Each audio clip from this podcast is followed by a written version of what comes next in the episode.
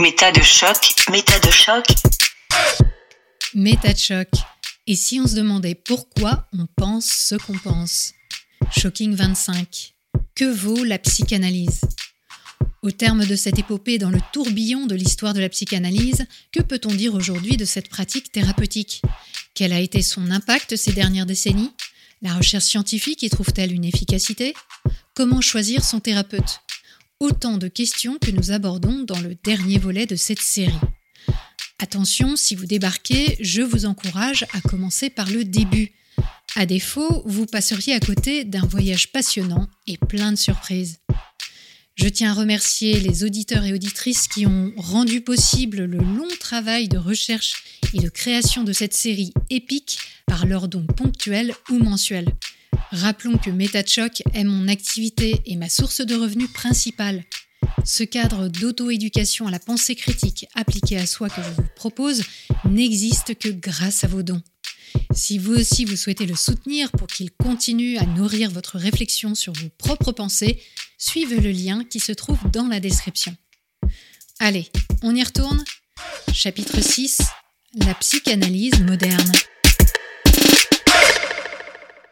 Dans votre parcours, ce qui est, je trouve, euh, important à noter, c'est qu'à partir du moment où vous vous êtes formé au TCC, aux thérapies cognitives et comportementales, bah, pendant 20 euh, ans, vous avez exercé ce métier de psychologue. Et vous n'avez plus vraiment parlé de psychanalyse. Enfin, c'est-à-dire après la publication de mon livre en 81, Les illusions de la psychanalyse, j'ai fait des conférences, euh, des débats publics, j'ai écrit des articles. À l'époque, on publiait beaucoup moins. Et il y a eu beaucoup de réactions dans les journaux, dans le monde diplomatique, et puis dans toute une série de revues et tout ça. Au bout d'un certain temps, j'en ai saturé. Et donc, ça ne m'a plus du tout intéressé. Je refusais les débats sur la psychanalyse, tout ça m'ennuyait. Et puis, brusquement, en 2004, euh, après le rapport de l'INSERM et les insultes à l'endroit des thérapies comportementales de Jacques-Alain Miller et d'autres, Catherine Meyer, euh, qui travaillait aux arènes, m'a téléphoné un samedi après-midi en disant Voilà, monsieur Varilla, on connaît. Euh, est-ce que vous voulez bien participer à un livre qui porterait sur la psychanalyse, euh, qu'on va peut-être appeler le livre noir de la psychanalyse? Et alors j'ai dit, ben oui, au fond, euh, ça me plairait bien. Et donc là, euh, hop, euh, je suis reparti. Donc, donc, 20 ans après, finalement. Oui, il y a une période où je n'ai rien publié sur la psychanalyse. Mm. J'ai notamment travaillé à mon livre, La gestion de soi. J'ai publié aussi trois petits livres sur les thérapies comportementales, sur les colères, sur les phobies. Mm. D'accord. Alors, on va parler de ce fameux rapport de l'INSERM que vous venez de citer, parce qu'il a été publié donc en février 2004. Et c'est un véritable pavé dans la mare, hein, puisque c'est une méta-analyse qui repose sur l'étude de 1000 études scientifiques randomisées, contrôlées, qui traitent des effets thérapeutiques de plusieurs types de thérapies, dont la psychanalyse, dont les thérapies comportementales et cognitives, et dont également... Euh, thérapie familiale, systémique. Voilà, exactement. Oui, la psychanalyse, en fait, c'est les psychothérapies dites dynamiques et d'orientation psychanalytique. C'est-à-dire en Capharnaüm, euh, c'est pas la psychanalyse pure et dure. Oui. On ne parle pas des pulsions de mort, pas d'Édipe, euh, le thérapeute est en face à face. Alors effectivement, c'est important de le préciser parce que les études qui portent sur euh, la psychanalyse sont en fait des études qui portent sur des pratiques issues de la psychanalyse et qui sont des thérapies brèves. Oui. Donc, que ressort de ce rapport? C'est que sur ces 1000 études, hein, qui en fait euh, s'étalent de 1960 à 2003, donc euh, c'est quand même un panel énorme et exhaustif, des études qui ont une valeur scientifique et qui ont été publiées, eh bien, il y a très peu de cas où les thérapies utilisant des notions de psychanalyse vont être efficaces pour le patient. Et ça, c'est vraiment la révolution. C'est-à-dire que pour la France, tout à coup, il y a un rapport en plus qui euh, émane euh, du ministère de la Santé, donc c'est pas rien, qui va dire, ben voilà, en fait, la psychanalyse, ça fonctionne mais ça fonctionne euh, dans un certain cadre pour certains types de pathologies et notamment pour euh, les troubles de la personnalité. Donc, expliquez-nous ce que sont les troubles de la personnalité, juste pour que on sache. En gros, ça recoupe.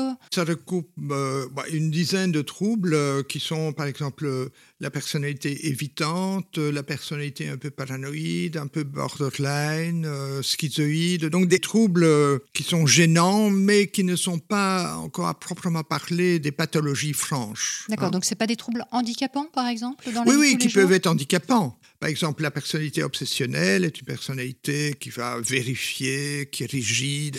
Mais c'est pas la même chose que de dire, voilà, euh, il a un trouble obsessionnel compulsif. Ou alors la personne, par exemple, euh, vérifie euh, pendant deux heures avant de quitter son mmh. appartement. Hein. D'accord. Et donc ce rapport montre aussi, de manière éclatante et d'autant plus énervante, on va dire, pour les psychanalystes, que bah, sur toutes ces études étalées sur toutes ces décennies, ce sont les thérapies cognitives et comportementales qui, en général, euh, vont être les plus efficaces. Il y a aussi des thérapies euh, systémiques qui ont une certaine efficacité dans certains cas. Oui, un peu pour la euh, dépression, les problèmes conjugaux, etc. Oui, voilà. bien sûr. Donc, on a là huit experts mandatés par le ministère de la Santé de différents bords, dont des psychanalystes d'ailleurs. On a également des associations de parents oui, qui ont demandé, ce, rapport. pour pouvoir savoir vers quoi s'orienter euh, s'ils ont des problèmes avec leurs enfants.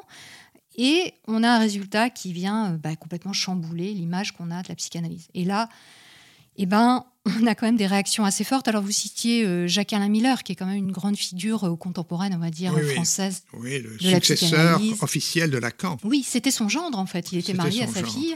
Et il était très engagé aux côtés de Lacan, puisque c'est lui qui a contribué à la transcription, rédaction de ses conférences. Oui. Et d'ailleurs, qui avait préparé l'émission de Lacan à l'ORTF. Oui, oui. Donc, il était extrêmement engagé. Et puis, on a une deuxième figure aussi, c'est Elisabeth Roudinesco, euh, qui, elle, alors, elle a vraiment s'est insurgée contre ce rapport de l'INSERM. Oui. Ils ont dit des choses très désagréables, je n'ai plus les formules, euh, mais enfin, on brûle la psychanalyse comme on a brûlé Freud, euh, enfin bon, il y a des comparaisons avec le nazisme, enfin des choses ah extrêmement déplaisantes. Soit dit en parenthèse, on voit avec le rapport de l'INSERM à quel point ce sont des associations de parents aussi et de patients qui ont demandé avec insistance donc aux experts de l'INSERM de faire cette étude, notamment les parents d'enfants psychotiques. Hein. Donc on voit bien comment les associations de parents et de patients ont fait bouger les choses dans l'histoire de la psychanalyse en France. C'est qu'il y avait vraiment euh, un souci. on, se rendait compte que voilà, il y avait une grande opacité sur les outils utilisés. Oui, oui. Alors évidemment, Jacques-Alain Miller et Elisabeth Rugnesco n'ont pas du tout vu d'un bon oeil la sortie du livre noir, qui était donc euh, une prolongation du rapport de l'INSER, mais qui était une réponse aussi au fait, et ça il faut le dire, c'est que Douste Blasi, qui était le ministre qui, un an après le rapport, a succédé au poste de ministre de la Santé, a décidé de supprimer ce rapport et de dire que ben non, en fait, euh, on va faire comme s'il n'avait jamais existé. En tout cas, à la suite de ce rapport de l'INSERM, vous avez donc contribué à la rédaction de ce livre noir de la psychanalyse. Et là, on voit clairement euh, les réactions virulentes hein, des gardiens du temple euh, de la psychanalyse, donc Jacques-Alain Miller et Elisabeth Rodinesco. Et ce qui est assez frappant chez eux, c'est ce côté très religieux, très dévot vis-à-vis euh, de la psychanalyse et de Lacan en particulier, où on les voit dans des émissions, que ce soit Jacques-Alain Miller lorsqu'il est interviewé au sujet de Lacan, encore aujourd'hui, hein, ou que ce soit Elisabeth Rodinesco dans des documentaires qu'elle a pu faire, qu'elle a pu euh, diriger au sujet de Lacan ou de Freud, on sent vraiment une admiration. Elle parle elle-même de maître, hein, d'ailleurs, et elle dit au sujet de Lacan, d'ailleurs, ça montre à quel point elle pense que c'est un grand homme. Elle dit qu'il a permis l'abandon du romantisme de la science au profit des propos subversifs de la psychanalyse. Et elle dit Lacan est un penseur sceptique. Eh oui. Oui, elle a dit pas mal de choses, des, choses très déplaisantes sur nous, les auteurs de livres noirs, c'est qu'elle nous a accusés d'être des antisémites. Parce que vous critiquiez Freud? Oui, et tout de suite, dès qu'elle a su que ce livre était en préparation, elle a contacté Laurent Geoffrin, le directeur du Nouvel Observateur, qui avait déjà reçu quelques extraits, pour lui dire, voilà, c'est une entreprise antisémite. Ah Et donc, euh, Laurent Geoffrin a d'ailleurs décidé de faire un débat devant toute l'équipe. Euh, Au sein de, la rédaction Oui, de la rédaction. On me dit, oui, avec qui veux-tu euh, débattre? Alors, Je dis, avec Madame Foudinesco.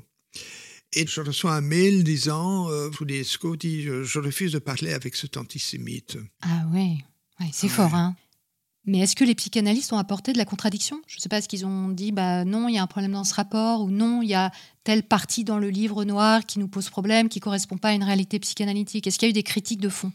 Non, il y a eu vraiment très peu de véritables débats. Mhm. Et les journalistes qui en ont parlé, c'était très souvent mes connaissances de cause. Par exemple, dans le Figaro, il y a un journaliste qui a écrit euh, Les auteurs de livres noirs maintenant prétendent que Freud n'a pas analysé Anao. C'est évident qu'il n'avait pas analysé Anao, tout le monde sait ça. Donc euh, on voyait bien qu'il y a des journalistes qui ont lu ce livre noir en ne connaissant absolument pas la psychanalyse. C'était assez lamentable. Ou sans le lire vraiment, parce que si on le lit vraiment, on comprend. Il y a quand même beaucoup de références, il y a beaucoup de preuves de ce qui est avancé quand même dans ce livre. Hein. On a répondu, moi-même j'ai fait pas mal de réponses, notamment à Madame Roudinesco, qui invente, hein, qui raconte des bobards, des légendes. Euh, hein, euh. oui, mais euh, il y a quand même une défense qu'on retrouve souvent chez les psychanalystes, qui est de dire que bah, les TCC, les thérapies cognitives et comportementales, ont un côté très mathématique, très fonctionnel, et que bah, finalement ça déshumanise et que ce serait très scientiste. Hein. Ils utilisent souvent cet adjectif, c'est-à-dire la science devient une religion elle-même, hein, et finalement c'est pas beaucoup plus rationnel de vouloir traiter les gens par ces thérapies-là que de, au contraire, être dans l'écoute lors d'une psychanalyse. Oui, mais je disais là tantôt que la première journée de formation, en tout cas que moi j'ai eu en tant que comportementaliste, euh, c'était six heures de cours sur Rogers. Donc on disait, voilà, il y a des attitudes fondamentales en psychothérapie, c'est l'écoute, l'empathie, essayer de comprendre la personne, etc. Qui est des comportementalistes qui travaillent comme des garagistes, pour utiliser une mauvaise comparaison, oui, probablement. Mais il n'y a pas d'antinomie entre un souci de scientificité et une attitude humaine. Et les psychologues en général, ils savent qu'il y a un effet déjà de la relation et que si elle n'est pas bonne, euh, bon, euh, la technique, ça ne va pas suffire. L'alliance thérapeutique ne sera pas au rendez-vous. Donc c'est fondamental. Je pense que la réalité, c'est que les comportementalistes euh, peuvent très bien être empathiques, aimables, mmh. écouter les gens, mais ils ne vont pas passer tout leur temps à écouter euh, des ruminations. Ça, c'est vrai. Mm. Donc, on va par exemple interrompre les personnes en disant alors, soit, non, on va essayer ceci, on va faire ça. Oui, donc euh, cette attaque ou cette critique qui est faite euh, par certains psychanalystes qui disent, par exemple, que la TCC, c'est une mathématisation du vivant avec des formules, il faut suivre un certain schéma pour sortir d'une phobie, par exemple, etc. Bah, Effectivement, enfin moi je comprends qu'ils soient dans ce raisonnement-là, puisque eux-mêmes euh, ne suivent pas de méthode euh, comme on l'a vu, et ont l'impression d'aller dans les grandes profondeurs du soi. Euh. Mais finalement, ce que vous êtes en train de dire, c'est que si dans une démarche scientifique, effectivement, on va avoir un protocole, hein, comme on va l'avoir en médecine, ça n'empêche pas d'avoir une écoute, une empathie pour le patient. Et j'aurais même tendance à dire que quelquefois, en psychanalyse, on se retrouve confronté à des gens euh, peut-être qui n'en ont pas tant que ça de l'empathie. Oui, oui. d'ailleurs Freud euh, conseillait d'adopter euh, durant la psychanalyse l'attitude froide du chirurgien. Hein. Il, disait, il, faut rester relativement neutre et mm. distant. C'était une des critiques de Ferenczi à son égard, c'était précisément qu'il manquait de sympathie et de chaleur avec ses patients. Bon, on pourrait dire que, bien sûr, les thérapies comportementales se basent sur des études. Par exemple, nous savons comment traiter une phobie, comment est-ce que ça marche le mieux. Hein. et donc, on, va appliquer effectivement une série de recettes, de mesures. On va dire, on va apprendre à la personne l'importance de la respiration. Par exemple, qu'il faut éviter l'hyperventilation quand on a peur, comment il faut se décontracter quand on a peur, comment on peut essayer de s'aider avec des auto-instructions. Mmh. Enfin, ce n'est pas une mathématisation, mais il y a effectivement des schémas que l'on va plus ou moins suivre, mais en s'adaptant à la personne. Je ferai remarquer que le psychanalyste, quand même, pour ce qui est de l'individualisation, il travaille toujours avec les mêmes complexes. Le complexe d'Oedipe, le stade oral analphalique, euh, le phallus. Et, et, donc, s'il y a bien des gens aussi qui généralisent mm. et qui appliquent toujours la même procédure, écouter et faire des interprétations en fonction d'une théorie relativement simple, finalement, ce sont les psychanalystes. Mais en même temps, euh, je pense qu'il est important de dire qu'il ne faut pas généraliser, encore une fois, un psychanalyste, parce que là, on parle bien de la psychanalyse, hein, oui, on ne parle pas des personnes, euh, forcément. S'il peut y avoir euh, des comportementalistes froids et rigides, il peut aussi y avoir des psychanalystes qui ne sont pas à l'écoute ou qui sont mutiques hein, et qui restent dans cette tradition freudienne, etc. L'idée n'est pas de dire que tous les psychanalystes seraient euh, des personnes euh, qui ne sont pas à l'écoute de leurs patients, mais disons que, en tout cas, la psychanalyse en tant que méthode, en tant que notion euh, telles qu'elles ont été transmises à travers le temps, n'a pas forcément une qualité plus humaine que euh, les TCC. Alors si on parle justement de psychanalyse et non pas des psychanalystes, en quoi elle peut porter préjudice à un patient? Quels seraient les aspects qui, selon vous, peuvent poser problème Ouais, je crois qu'un des grands problèmes de psychanalyse, c'est qu'elle est passive. La personne parle, le psychanalyste écoute, quand il écoute bien, supposons, et il interprète. Mais il ne suggère pas d'expérimenter de nouveaux comportements. Et il ne suggère pas non plus ce que nous appelons la restructuration cognitive, donc euh, apprendre à envisager autrement la perception, l'interprétation, euh, le décodage d'une série de situations. Donc, là, on parle d'un psychanalyste qui n'utiliserait que la psychanalyse. Oui. Il y a bien sûr des psychanalystes qui ont intégré des choses. J'ai reçu un jour une euh, cliente qui me dit, vous savez, j'ai fait un peu de psychanalyse chez un tel, et je trouve qu'il n'y a pas de grande différence avec ce que je fais ici. Mhm. Et donc, ça montre bien à quel point euh, le terme psychanalyse, ça recouvre des choses très différentes. Oui, hein. c'est un capharnaüm. Mm. Donc, on dit la psychanalyse euh, fait ceci, fait mal ça. Euh, c'est difficile de généraliser. Oui. c'est pour ça que je préfère qu'on parle de psychanalyse plutôt que de psychanalyste. La psychanalyse classique, oui, effectivement, va avoir une position très passive où la personne parle en faisant des associations, c'est-à-dire un peu tout et n'importe quoi et peut faire évidemment du surplace. Alors le mm. psychanalyste peut donner quelques interprétations qui plongent parfois la personne dans, dans l'étonnement, parce qu'il y a aussi, c'est une spécialité euh, surtout de Lacan aussi, des interprétations énigmatiques. Mais le système est très passif. Et c'est ça, je crois, qui m'a séduit dans l'approche comportementale, c'est qu'on propose à la personne d'apprendre à envisager autrement des situations, de dire, écoutez, tant que vous continuez à penser comme ça, c'est votre droit. Hein. Mm. Mais si vous continuez à penser comme ça, vous allez fatalement avoir telles émotions et tels problèmes. Mais hein. euh, moi, ce que je vois aussi dans la psychanalyse, c'est que justement, par rapport à tout ce qui est dit et beaucoup de choses aussi qui se contredisent, il y a une sorte de confusion mentale qui peut être générée et émotionnelle chez le patient. Parce que quelque part, le vrai n'est jamais ce que l'on croit ou ce que l'on perçoit en tant que personne. Le thérapeute va toujours nous amener à aller chercher ce qu'il y a derrière, ce à quoi on n'a pas pensé, mais, mais de manière euh, quelquefois qui va aller tout simplement contre ce que l'on pense. Et je pense que ça, ça peut créer de la confusion chez les gens. Ah oui, oui, hein. et ça peut fort perturber certaines personnes parce que finalement, euh, celui qui détient la vérité ma vérité, ce n'est pas du tout moi, c'est l'autre, et qui est souverain euh, dans ses interprétations, qui choisit dans mes associations libres ou dans ce que je dis tel mot ou telle phrase, ou tel, et qui alors va interpréter à sa façon, et je suis censé euh, adhérer à ça et croire que c'est la vérité. Parce que très souvent, il ne va pas dire je pense qu'il est possible que, mais il va dire, ah oui, mais écoutez ça.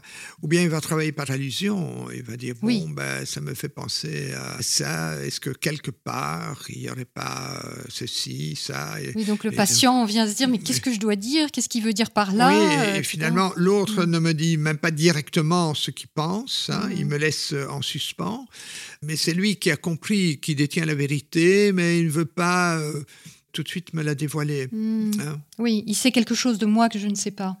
Oui, hmm. donc c'est quand même euh, très déstabilisant, et voire aliénant. Et il y a des gens qui perdent la boule. Hein. Il y a aussi une notion d'endoctrinement, parce que quand même, on parle de dogmes là, on parle d'idées qui n'ont jamais été vérifiées, qui sont comme des, des choses qu'il ne faut pas déboulonner. Et moi, je trouve aussi que dans la psychanalyse, le problème, c'est que quand on s'intègre dans ce mode de pensée et que ça dure 5 ans, 10 ans, 20 ans, vous citiez tout à l'heure Lucchini, 40 ans, bah, ça façonne, ça façonne la manière de penser et on rentre dans une sorte de croyance qui est porteuse d'idées, on l'a vu, qui sont fausses quand même et qui peuvent être très problématiques parce que essentialisantes, parce que misogynes, parce que patriarcales, etc., etc. Ça, ça me semble quand même aussi un problème euh, à terme pour une personne qui suit sur le long terme euh, une cure psychanalytique Moi, je l'ai déjà dit, euh, un des bénéfices que l'on reconnaît souvent à la psychanalyse, c'est que la personne prend davantage confiance en soi. Elle a l'impression d'avoir un statut social, euh, de participer quand même à un rite ou, à des connaissances euh, qui sont euh, la quintessence de la connaissance sur l'âme humaine. Et donc on voit aussi des personnes qui prennent vraiment confiance en elles-mêmes. Ça, on voit dans les patients de Freud. On voit aussi dans des enquêtes. Hein, Et malheureusement, euh, ça ne se limite pas à ça. Donc on voit aussi quand même chez les psychanalystes et aussi chez les patients parfois une exaltation du moi. Donc le sentiment de supériorité, de connaissance, euh, de détenir un savoir qui est loin de ce que croit le peuple, euh, la populace. Il y a souvent ce sentiment de supériorité qui est assez désagréable. Hein. chez certains psychanalysés? Chez certains psychanalysés et psychanalystes. Oui. On voit d'ailleurs, par exemple, chez les frères Miller, puisqu'il y en a quand même un autre aussi qu'on voit souvent à la télévision, Gérard. Moi, il me semble, à mes yeux, ces gens transpire la prétention, l'assurance d'eux-mêmes, euh, la façon dont ils parlent, euh, ils affirment. Euh, oui, ils ont un avis sur tous les sujets. C'est ça qui est aussi assez étonnant chez les entre guillemets grands psychanalystes médiatisés, en tout cas. Les psychanalystes médiatisés. Oui, c'est qu'ils donnent leur avis sur des sujets. ça va de la politique au mariage homosexuel, à l'avortement, à la transidentité, etc., etc. Enfin, on se demande d'où tiennent-ils euh, ces connaissances. Hein? Oui, ils pensent quelque chose et ils croient que c'est vrai. D'ailleurs, euh, moi, en tant que comportementaliste, euh, j'ai régulièrement eu des appels téléphoniques de journalistes. Hein, ils téléphonent à l'université, ils disent voilà, je voudrais traiter tel sujet.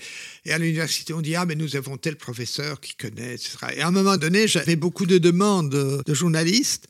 Mais il m'arrivait très souvent de dire, écoutez, non, non, non, ce sujet, euh, je ne m'aventure pas. Non, ça, je ne connais pas.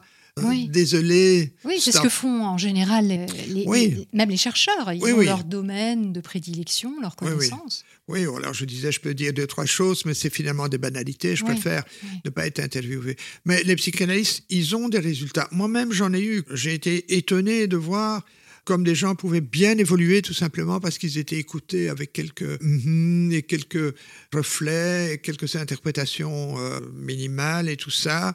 Donc euh, tout le monde a des réussites euh, et aussi des échecs. Le problème, c'est la proportion. Hein. Mm, mm. Il y a des psychanalystes qui patients, ils ont beaucoup de cas difficiles.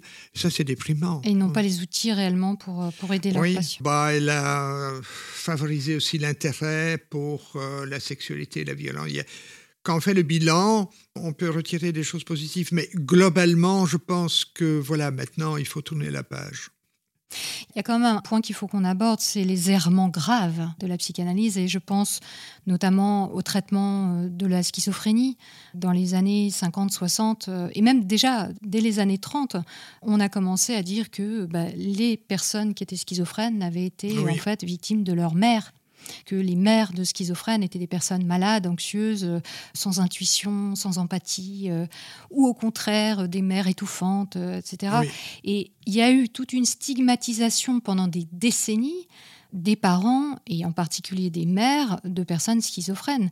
Et là, on voit que l'impact peut vraiment être euh, dramatique pour des vies entières et des familles entières, où on va traiter, hein, en citant dans le texte euh, ce qui était dit à l'époque, euh, des femmes de fourbes et potentiellement déloyales, s'apitoyant facilement sur leur sort, irritables, cyniques, prétentieuses, exhibitionnistes, machiavéliques, etc. Donc là, on se dit, mais c'est incroyable, quoi. Ils ne voient pas, si on comprend bien ce qui se passe, ils ne voient pas que ces femmes sont en fait en situation de détresse, face à un enfant schizophrène.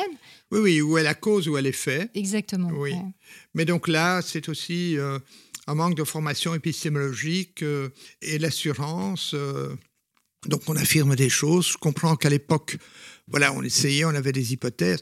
Le malheur de Freud est de l'ensemble de la psychanalyse, c'est de ne pas avoir suffisamment considéré leurs idées comme des hypothèses qui mmh, restaient à mmh. vérifier. Hein. Oui, oui, c'est ça. Affirmer, croire dans ses propres idées, c'est ce que font beaucoup de gens. Hein. On croit dans ses propres idées. Euh, oui, c'est un euh, réflexe très humain, mais c'est vrai qu'en principe, la démarche scientifique nous permet d'éviter ce genre de choses, d'être vigilant en tout cas.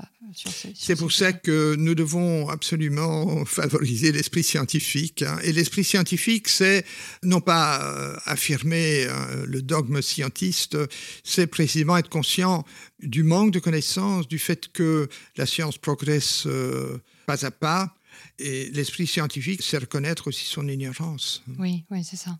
C'est l'inverse euh, de la pensée dogmatique, religieuse ou, psychanalytique.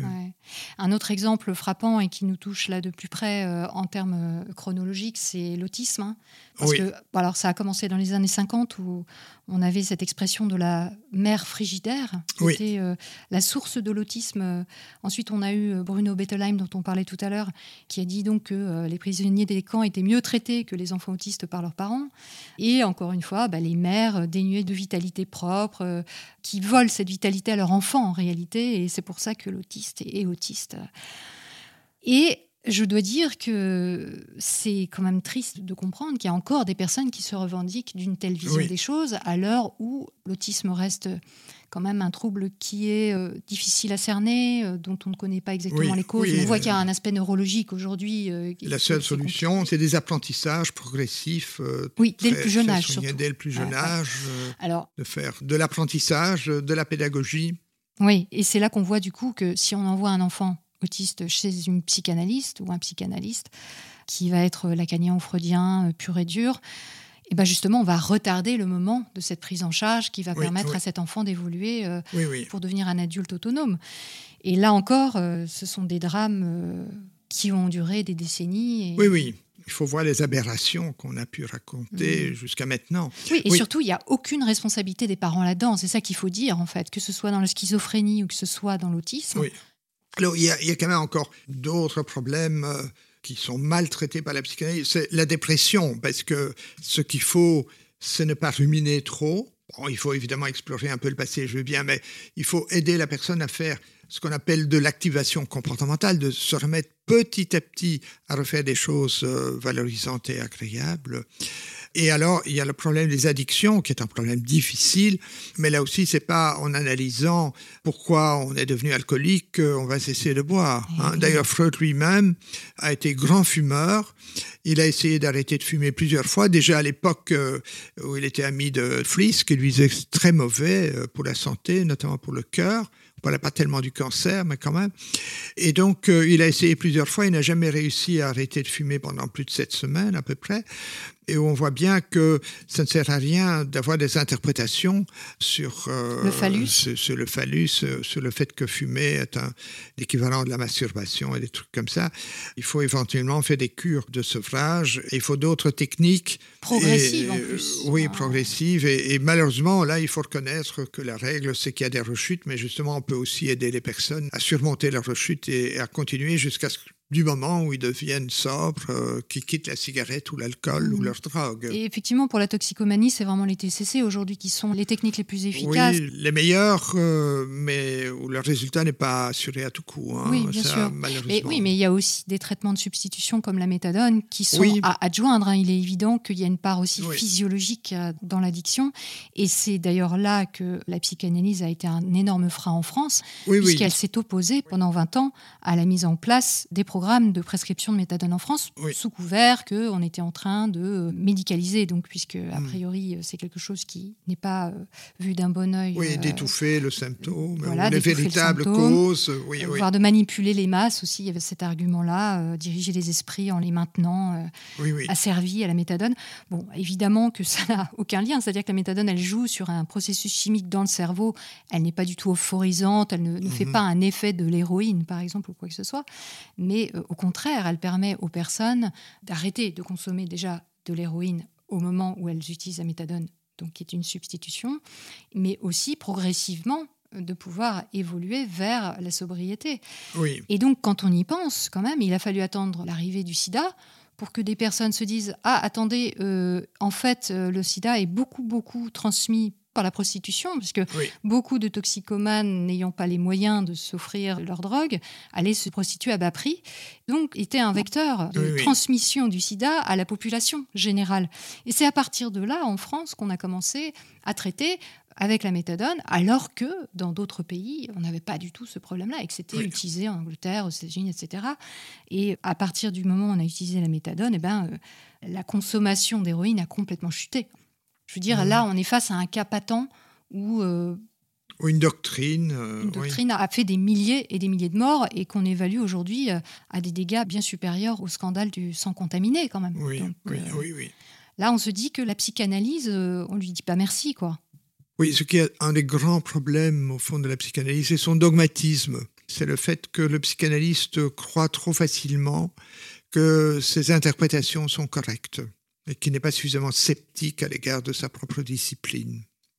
ce que je trouve vraiment frappant aujourd'hui, donc on est en, en septembre 2022, c'est que euh, finalement, la psychanalyse reste très présente dans les médias. Donc euh, récemment, il y a une série qui est sortie sur Arte qui s'appelle En thérapie, qui a eu énormément de succès, où on voit un psychanalyste euh, en séance avec tout un tas de patients qui l'accompagnent, etc. Il y a également, là dernièrement, une annonce qui a été faite sur France Inter qui dit qu'ils allaient donner la parole de manière hebdomadaire à l'antenne, mais en plus en podcast à Juan David Nazio, qui est un psychanalyste médiatisé. Et puis, euh, de manière encore plus mainstream, on a euh, les podcasts, puisque c'est un peu la nouvelle mode des podcasts. Par exemple, un podcast qui marche bien en ce moment, euh, celui de Caroline Goldman, qui se présente comme psychologue de l'enfance, mais qui clairement énonce, entre autres choses, hein, parce que ce n'est pas que psychanalytique, mais ses convictions psychanalytiques avec du vocabulaire tel que rapport incestuel de la mère à l'enfant, mépris castrateur, symbolisation secondaire, etc. On a on garde vraiment une présence de la psychanalyse euh, dans les médias, quoi. Oui, effectivement, notamment le vocabulaire. Je peux raconter une anecdote. Euh, j'avais reçu une amie euh, qui était devenue lacanienne. Elle était venue loger chez nous. Je l'avais reconduit à la gare. Et au moment de se quitter, elle me dit voilà, Jacques, c'est le moment de la castration. Waouh donc, au lieu de dire, voilà, on se quitte, au revoir, c'est le moment de la castration. Mais, Elle ne disait pas du tout ça pour rigoler, c'était un langage codé. Oui, ça reste euh, quelque chose qui paraît normal euh, aux psychanalystes, en tout cas à certains. Oui, oui, donc il y a tout un vocabulaire qui s'est imposé. Alors, il se fait que la France est un des seuls pays au monde où il y a un cours de philosophie euh, au lycée, enfin à la fin des études. Hein. Et dans ce cours, lorsqu'on voit le programme, le premier point abordé, c'est l'inconscient. Et donc, qui dit inconscient, on pourrait dire dans l'inconscient collectif, ça fait penser évidemment à Freud.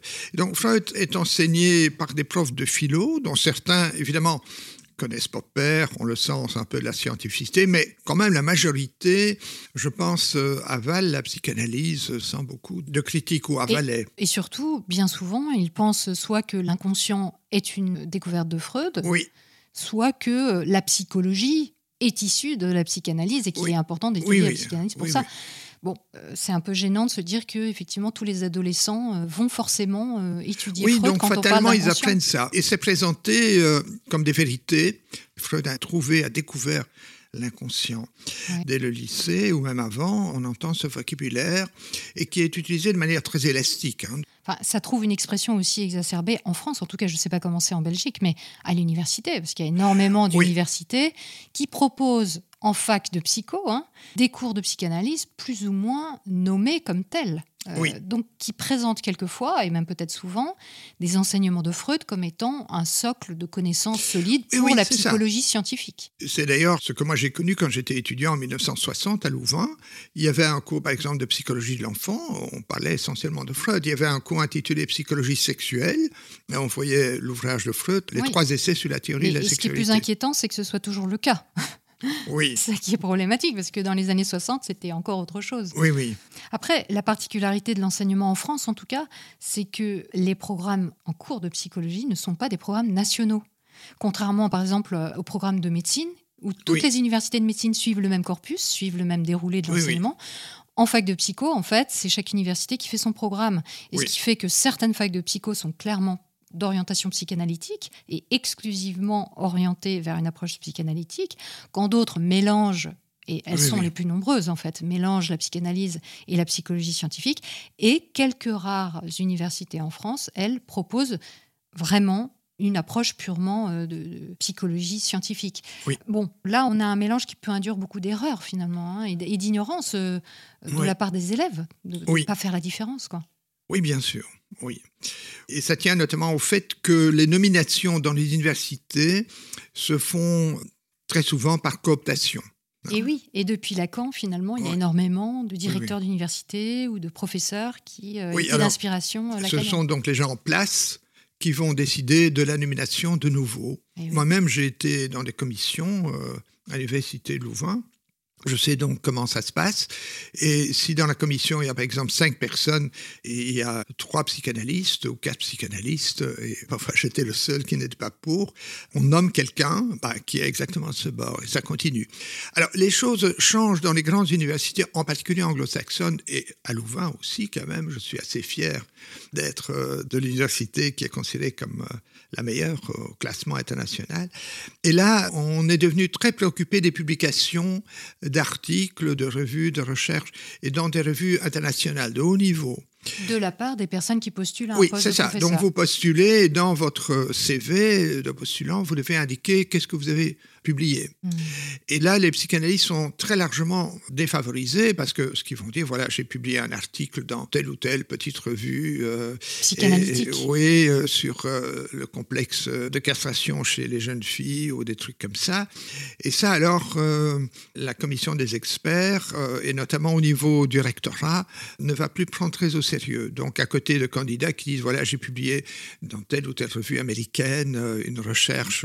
C'est comme ça qu'à l'université de Louvain, par exemple, actuellement, alors que dans les années 60, la psychologie clinique était entièrement psychanalytique, elle est aujourd'hui euh, presque essentiellement comportementale. Donc il y a encore une personne qui parle de psychanalyse, mais euh, mhm. sinon, euh, quasi tous les autres. Euh, Mais on comprend bien quand même que dans un système où l'enseignement reste beaucoup axé sur la psychanalyse, eh bien, on continue à produire, entre guillemets, des professionnels, des accompagnants, des, cliniciens qui vont euh, continuer à utiliser ces outils dans leur clinique.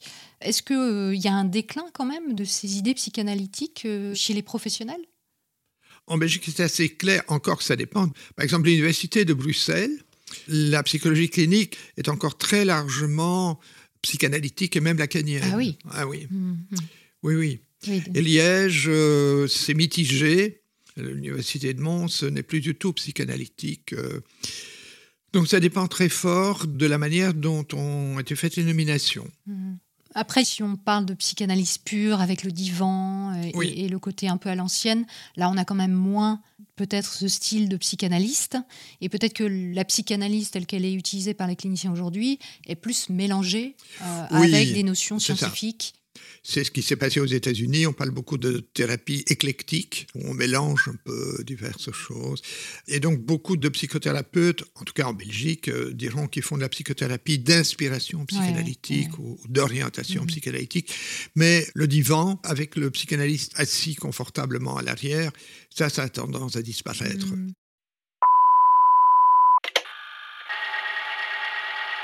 Hop, hop, hop. Je vous arrête tout de suite. C'est l'Elisabeth du banc de montage qui vous parle.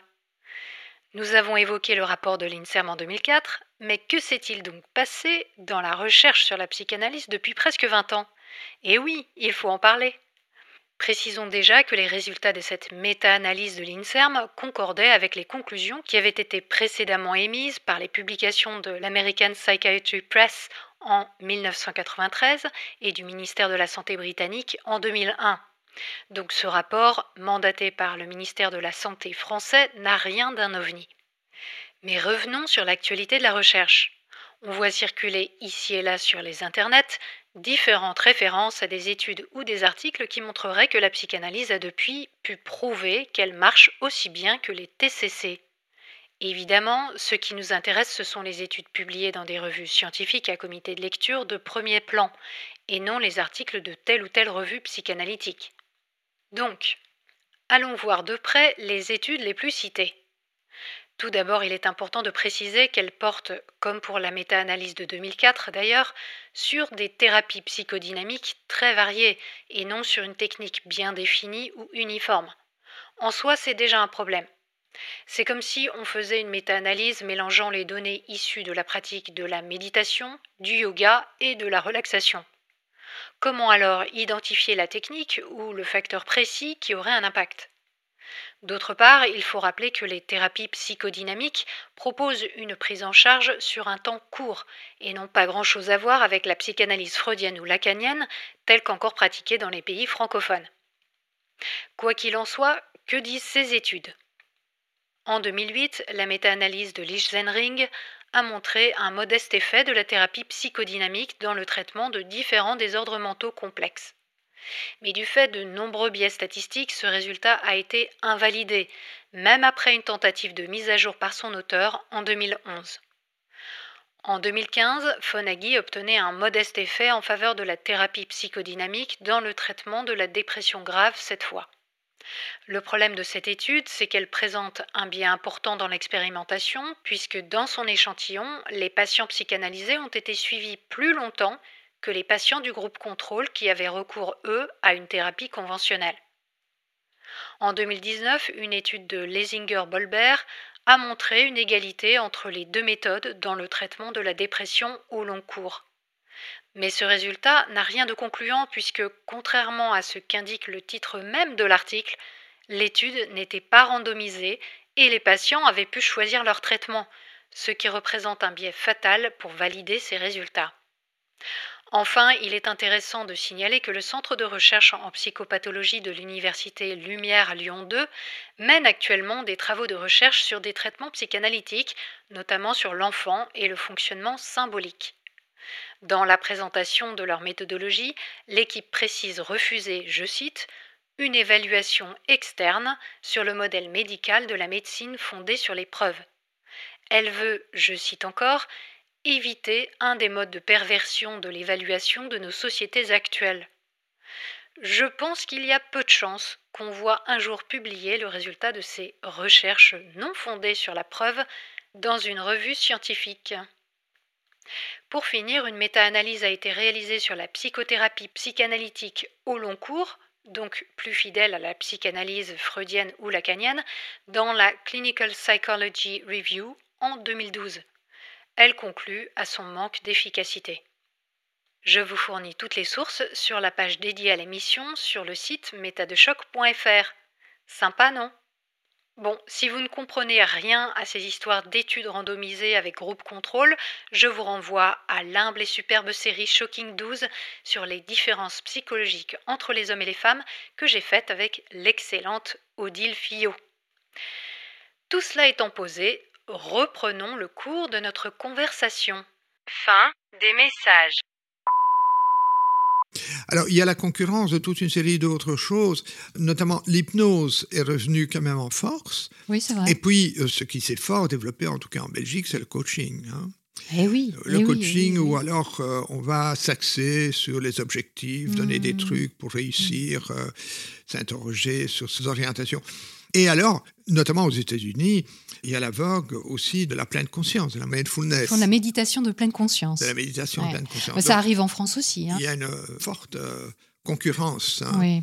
Je pense quand même que diffuser largement la méditation de pleine conscience a contribué vraiment très fort à un certain déclin de la psychanalyse. En tout cas, le fait que dans le grand public, il y a des gens qui préfèrent essayer ça plutôt que d'aller se coucher sur un divan. Ouais, ouais. Et je pense qu'on peut l'élargir au développement personnel, c'est-à-dire que Oui, on va essayer de trouver des réponses à ces questions, euh, on va vouloir améliorer son bien-être, euh, voire peut-être atteindre le bonheur au travers de techniques qui ne sont absolument pas des techniques scientifiquement éprouvées ou enseignées à l'université, mais qui sont proposées par des euh, psychopraticiens ou des Oui. thérapeutes alternatifs, comme on les appelle. Alors, c'est intéressant parce que je lisais récemment que Albert Ellis, qui est donc euh, l'un des grands penseurs de la psychologie cognitive, appelait ça, ces injonctions hein, qu'on trouve beaucoup dans le développement personnel et dans le coaching, la musturbation, c'est-à-dire le, le Oui. fait de must, de devoir faire les choses, Oui. de devoir toujours être une meilleure personne, oui, de devoir euh, trouver euh, l'essence qui est en soi et qui va nous permettre de nous épanouir, etc. Et ça a aussi des effets euh, indésirables, on va dire. Oui, hein, oui. euh, Oui, oui, mais bon, ça fait s'écarter de la psychanalyse en tout cas. oui, oui. On observe euh, quand même que dans notre vocabulaire de tous les jours, mais aussi dans des décisions même politiques, on garde, en France en tout cas, une empreinte, si ce n'est une mainmise, hein, quelquefois d'experts euh, Oui. psychanalystes, sur les décisions. Et notamment, je pense à l'aliénation parentale, qui est un Oui. concept extrêmement psychanalytique, qui consiste à dire que ce sont les parents qui aliènent, et notamment la mère, Oui, qui aliènent l'enfant, et que donc on va prendre une décision de justice en prenant en compte le fait que euh, bah, il faut écarter l'enfant de sa mère.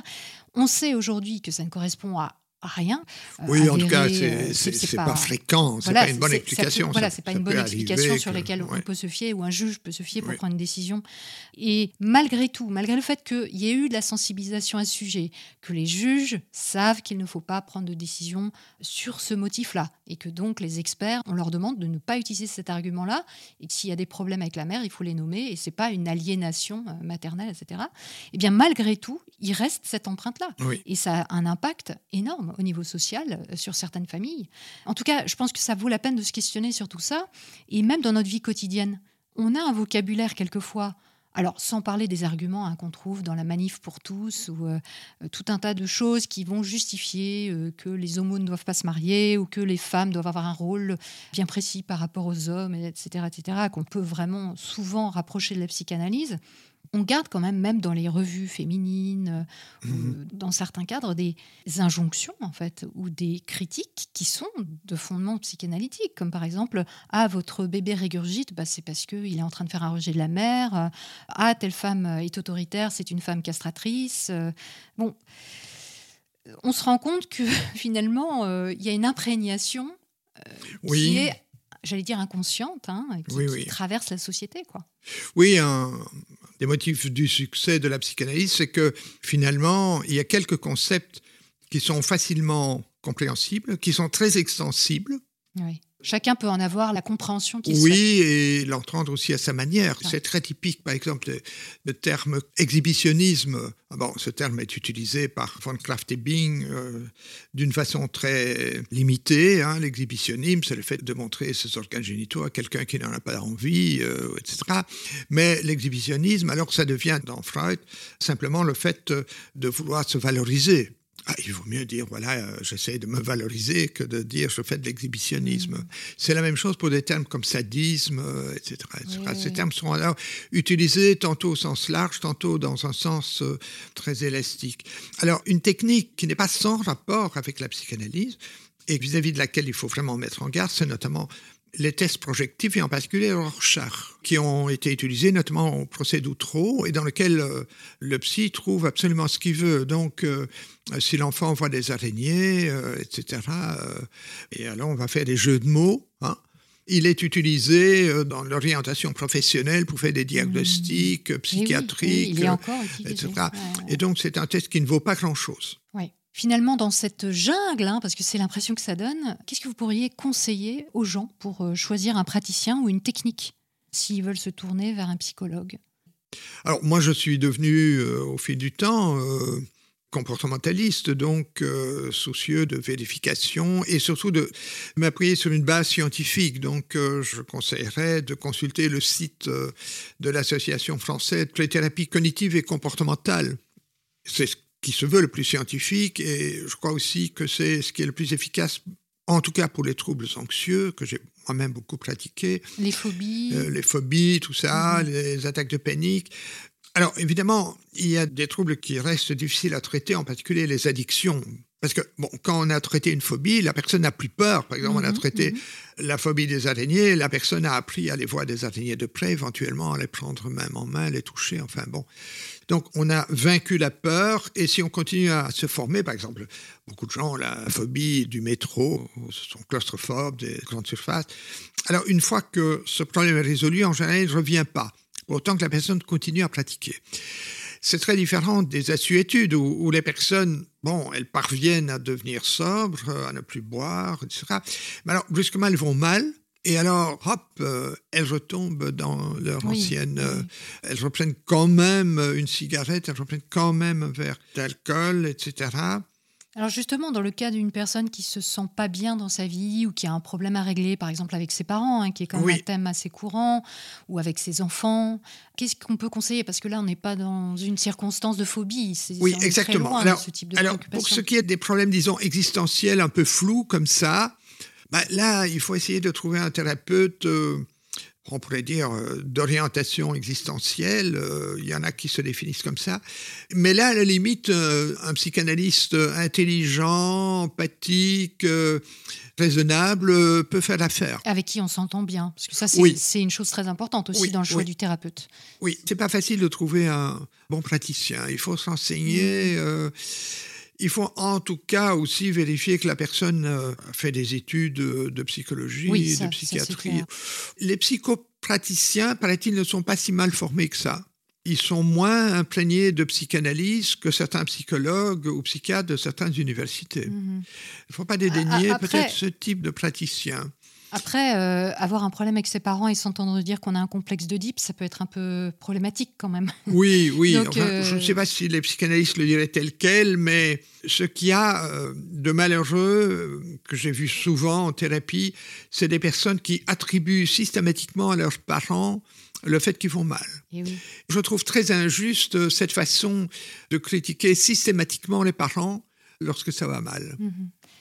Il y a une chose aussi que vous préconisez dans votre livre euh, La gestion de soi, c'est la bibliothérapie, le fait de lire d'utiliser des livres, des articles. Moi, personnellement, des collègues comportementalistes, je donnais beaucoup de lecture, euh, presque après chaque séance. De la lecture Oui, j'avais des tas de documents. Par exemple, quelles sont les idées qui nous piègent, les idées toxiques, quels sont les schémas de pensée euh, qui nous font de tort, quels sont les biais cognitifs, etc. Ah Donc, je donnais des documents de ce genre. Alors, ça dépend évidemment quel document euh, et quel livre. Et eh oui, parce que si on donne un livre de développement personnel... Euh, moi, j'ai évidemment la tentation de dire que mon ouvrage, euh, La gestion de soi, a rendu des services. J'en ai la conviction parce que j'ai eu des clients, des patients qui parfois me disaient, écoutez, je viens terminer votre livre, je pense que j'ai plus besoin de vous. je dis, ah, tant mieux, hein, comme ça, vous faites de la place pour quelqu'un d'autre. Mais s'il y a des problèmes importants, ça ne suffit pas. Hein. Si donc il faut traiter des troubles obsessionnels, par exemple des gens qui vérifie tout le temps, etc. Il faut que le thérapeute fasse un programme bien adapté et que les gens fassent des mm. exercices de confrontation méthodique. Et alors, ce n'est pas simplement en lisant un livre. Il y a des études qui montrent d'ailleurs qu'il y a une série de livres euh, d'autothérapie qui sont utiles pour autant que les gens vraiment les, les potassent, les étudient et les appliquent euh, convenablement. Mm. beaucoup de gens simplement les lisent une fois et ça, ça ne change rien. très peu. Quand on regarde votre livre, il y a des explications qui peuvent paraître un peu complexes parce qu'elles sont très précises, elles sont étayées scientifiquement, elles sont très méthodiques aussi. Euh, mais euh, effectivement, elles nécessitent une lecture très attentive et le fait de chercher à appliquer, euh, appliquer concrètement. Ces oui, bien sûr. Donc, il y a effectivement des livres de professionnels de la santé mentale qui peuvent être très utiles. Et puis, il y a aussi, comme vous le disiez, la compréhension du fonctionnement humain, hein, du, psychisme humain, par les biais cognitifs, par ce qu'on sait des réactions classiques hein, chez, les humains et dans laquelle on peut trouver des explications à notre propre maladie.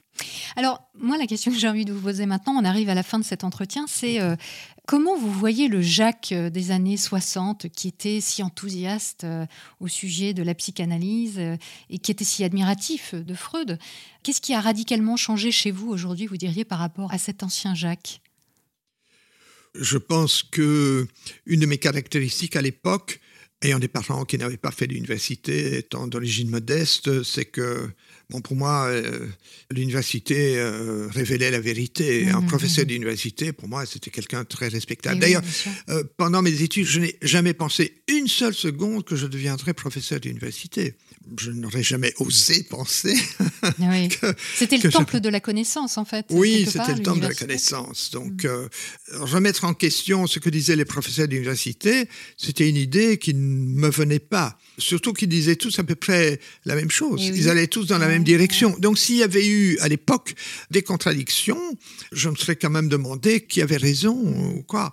Mais ce n'était pas le cas. Tous ces gens croyaient la même chose. Et alors, donc, aujourd'hui, alors... Et alors, donc, aujourd'hui, je suis quand même devenu euh, quelqu'un de fort sceptique hein, pour beaucoup de choses. Je relativise beaucoup. Et par exemple, je n'ai plus l'idée qu'il faudrait essayer de, chercher le bonheur avec un grand B, la vérité avec un grand V, mais qu'on peut essayer de développer des comportements qui permettent euh, d'éprouver plus souvent et mieux des émotions agréables mhm. et de moins souffrir.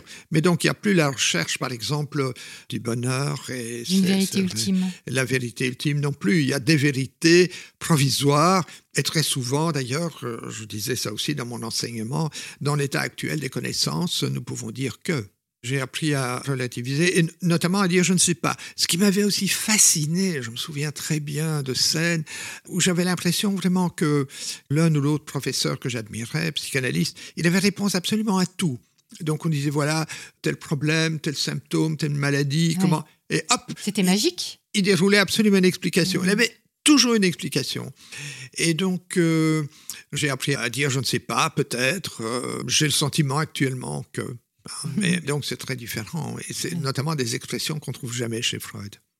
Et plus largement, quelle est la différence majeure que vous voyez entre les thérapies ou les thérapeutes du début du XXe et ceux d'aujourd'hui? Par exemple, euh, dans une bonne pratique euh, de comportementaliste, cognitiviste, on va expliquer aux personnes que si elles ont des émotions pénibles, c'est parce qu'elles pensent de telle façon. Et on ne va pas leur dire, vous devez penser autrement, hein pas de must, mais on va leur dire, alors, aussi longtemps que vous pensez ce genre de choses, vous allez éprouver telle émotion. Hmm. Hein. Par exemple, les personnes qui sont extrêmement sensibles à la justice, il ne s'agit pas de leur dire que voilà, le monde est injuste, euh, il faut s'en foutre. Non, mais on peut leur dire, écoutez, tant que vous n'acceptez pas l'idée quand même que le monde est plus ou moins mal fait, que vous pouvez contribuer à la justice, mais que c'est désespérant de vouloir absolument la justice le bien, etc., il vous appartient d'essayer de recadrer. Vous pouvez le faire, mais vous n'êtes pas obligé. Seulement, tant que vous dites il faut absolument, hein, c'est must, tant que vous faites de la masturbation, comme dirait Albert Ellis, alors fatalement, vous avez une émotion qui suit. Hmm. Hein. En fait, vous expliquez quelque part euh, ce qui induit euh, le sentiment d'angoisse. oui, oui. et, donc, la relativité de la manière de penser, le fait que l'on peut penser autrement les choses. Hmm. Donc, euh, si quelqu'un dit oui, voilà, j'ai le sentiment qu'on ne me prend pas au sérieux, on peut dire, écoutez, tant que vous pensez qu'il faut absolument qu'on vous prenne au sérieux dans toutes circonstances et par tout le monde, vous allez être malheureux. Donc, vous devez accepter que certaines euh, personnes ne vous prennent pas au sérieux. J'ajouterais volontiers, moi par exemple, allez voir sur Internet, il y a beaucoup de gens qui m'ont critiqué. Ah bah, du moment qu'il y a quelques personnes qui m'apprécient, je trouve que c'est chouette mais je ne veux absolument pas que tout le monde soit de mon avis. Je ne veux absolument pas qu'on Donc c'est votre mm. absolutisme qui vous piège. Et il vous appartient d'essayer de penser autrement parce que vous avez des automatismes de pensée. Et donc, on fait en quelque sorte de l'épistémologie avec euh, mm. les personnes pour leur apprendre à penser autrement, non pas en faisant des injonctions, mais en leur montrant que c'est leur euh, avantage d'apprendre une certaine flexibilité de la pensée, de pouvoir de, questionner leur mode de pensée, de s'intéresser à la manière dont ils pensent et finalement d'avoir un regard critique dessus. C'est ça, et de voir qu'ils font des généralisations, qu'ils essentialisent, de voir les schémas cognitifs qui les piègent, hein, euh, qui sont des biais cognitifs, si vous voulez. Hmm. Ils apprennent alors à dépister ça dans leur propre pensée. Hmm. Alors moi, j'aimerais terminer par une phrase que vous avez dite et que je trouve vraiment très intéressante parce que je pense qu'elle touche beaucoup de monde, beaucoup sans doute des auditrices et des auditeurs d'aujourd'hui. C'est la peur des émotions est une des origines principales de nos difficultés psychologiques. C'est souvent par peur d'éprouver certaines émotions que nous faisons des choses qui vont à l'encontre de notre intérêt. Oui, effectivement, donc instinctivement, nous allons éviter euh, ce qui nous fait peur, euh, l'émotion de peur va nous faire euh, fuir, parfois attaquer, parfois aussi nous figer, mais les émotions nous motivent. Et donc, elles nous motivent parfois dans une mauvaise direction. Et donc, il faut pouvoir accepter d'avoir des émotions et de faire des choses qui vont à l'encontre de l'impulsion provoquée par l'émotion. Ce qu'on appelle le courage, c'est ça, c'est avoir peur et quand même continuer à mmh. affronter la situation. Et c'est très important pour euh, apprendre de nouveaux comportements quand on est dans une peur euh, d'une émotion à laquelle on ne veut pas se confronter, finalement, il y a une sorte d'escalade qui peut mener à des tocs ou qui peut mener à des phobies et des choses assez extrêmes. Oui, c'est vrai aussi pour les tocs. Hein. Les personnes, par exemple, qui se lavent tout le temps, mhm. elles vont, avec l'aide du thérapeute, apprendre comment se calmer, etc., etc. Mais à un moment donné, il faut suivre un programme. Il faut, par exemple, euh, refuser de se laver les mains. Il faut mettre de la confiture sur les mains et rester comme ça pendant quelques minutes. Il faut, etc. Et donc, c'est très désagréable. Mais la libération est à ce prix. Hein beaucoup de personnes, malheureusement, dans notre société où il est tellement facile aussi d'utiliser de l'alcool, des calmants, des médicaments, des tranquillisants, etc., dès qu'il y a une émotion pénible, vont recourir à ces palliatifs. Et malheureusement, euh, ça ne fait pas leur affaire. À court terme, oui, mm-hmm. mais la bonne gestion de soi, c'est tenir compte des objectifs à long terme. Et si à long terme, l'objectif, c'est de pouvoir affronter, de ne plus avoir peur, de, etc. Bah, alors, il faut souffrir euh, hmm. sur le coup de façon à pouvoir se libérer et aller beaucoup mieux un peu plus tard. On passe à la minute stupide? Oui, oui, si vous voulez. vous n'avez pas l'air emballé. La minute stupide. La minute stupide. Alors Jacques, quelle est la chose la plus stupide que vous ayez faite de toute votre vie? Pour faire plaisir à un de mes fils, j'avais acheté un petit canot comme ça, pneumatique. Hein. et donc, euh, nous étions au bord de la mer. Et mon fils euh, était là-dedans. Et le petit canot au bord de la mer s'est retourné. Mais il y avait beaucoup de vent. Et donc, euh, j'ai voulu reprendre le canot. Mais il y avait beaucoup de vent. Et ce canot voltigeait en quelque sorte sur l'eau. Il était très léger, petit. Mhm, mhm. J'ai essayé de nager. Je suis un assez bon nageur. Mais malheureusement, à partir d'un certain moment, j'étais déjà, euh, je sais pas, à 50 mètres du bord ou quoi, j'étais pris dans les courants. Ah. Impossible de revenir. J'avais beau nager toutes mes forces, j'avais abandonné évidemment le canot, ça, mhm. j'avais compris que c'était ridicule. Mais j'étais dans un tourbillon et il n'y a plus moyen d'avancer. Et vraiment, j'avais peur comme tout. Alors, heureusement, il y a une barque de sauveteurs qui est arrivée à toute allure. Et donc, on m'a hissé sur cette barque. Et je pense que si les sauveteurs n'avaient pas été là, euh, peut-être que je ne serais pas là, que nous ne serions pas là aujourd'hui, et peut-être que mes fils auraient vu leur père se noyer euh, à 50 ou 100 mètres euh, dans des courants de la mer. Donc ça m'a servi de leçon. J'ai trouvé que vouloir essayer d'attraper un petit canot comme ça qui passe sur les flots, ça avait été la plus grande bêtise de ma vie. Et ça s'est fait spontanément. Le canot était là, c'était le canot de mon fils, je voulais le récupérer. Et en attendant, j'ai manqué vraiment de me noyer. En fait, vous êtes parti très vite sans vraiment réfléchir et comme vous étiez un bon nageur, vous êtes allé très loin. Je n'ai pas réfléchi. Est-ce qu'on peut dire si que c'était si stupide que ça finalement si vous les ignoriez bah, on m'avait dit qu'il y avait des courants, qu'il y avait des baïnes, ou je ne sais plus comment ça s'appelle, qu'il fallait faire attention. Mais oui, je n'y avais pas prêté attention. Merci beaucoup, Jacques. C'était avec grand plaisir.